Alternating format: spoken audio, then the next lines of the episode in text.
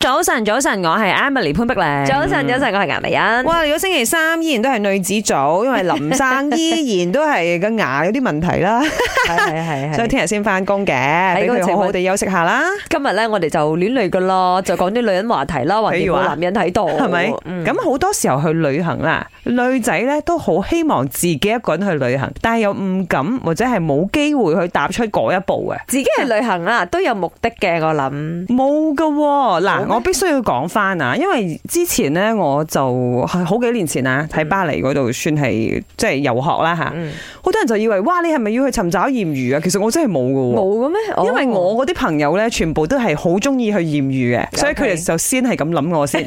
但係我真係冇咧，我直好可頭惜差啦，太可惜啦人哋嗰個咩點解劇集冇咁嘅諗法？係啦， Emily in Paris 啊，同埋我嘅呢個 Emily in Paris 直頭兩個版本啊。 你日日食 croissant 啫，吓 係咯。人哋日日就可能有新嘅男友咁樣咧 我冇啊，哎呀冇我份啊。咁真係講到旅行，而家女仔旅行，我就真係未試過啦，即係卅幾你年冇嚟機會啦，因為你畢竟啊又未試過單拖，有冇？唉， 又係 嘅，係所所以我有啲後悔嘅。啊講真，我有啲後悔就係冇試過自己一個旅行。我唔知道他即係二十年後，可能啊有機會30年嘅後我仔女大晒，我我有冇咁嘅機會？但係個心態唔一樣咗噶嘛。梗係梗係梗嗯係啊，咁所以最近我有個 friend 佢都同我講，佢好想放低晒一切，嗯包括佢嘅生意，佢經營咗好多年嘅生意，呃都令佢賺好多錢嘅生意，去去流浪一年，嗯即。係去去睇世界，好爆喎我覺得哇係啊，我真係好羨慕兼妒忌咯，其實。呢個好爆啊！呢個咁嘅諗法咁，啊，跟住就開始探討啦。啊，如果女仔啦，真係一個人去旅行，應該邊度好咧？嗱，嗰時你揀得 Paris 啦，嗯係啊，嗯其實都唔係一個非常之適合一個人旅行嘅國家嚟點嘅，解嘅尤其係女仔，因為啊嗰度治安唔係你想象中好咯。哦，Europe 不嬲係啊係啊，嗯第一佢治安並非太好啦嗯嗯嗯，同埋太多啲扒手哦啊，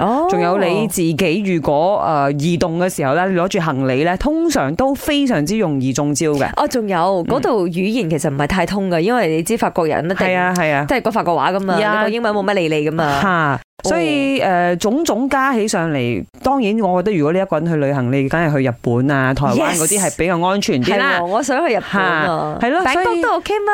阿餅哥都得，真早晨最適合自己一個人去旅行嘅地方就係日本啦。點解呢？因為日本呢好多地方啦，佢都係誒、呃、間隔係一個人食飯嘅、食嘢嘅，即係好多餐廳嘅間隔啦，都係咁嘅咯。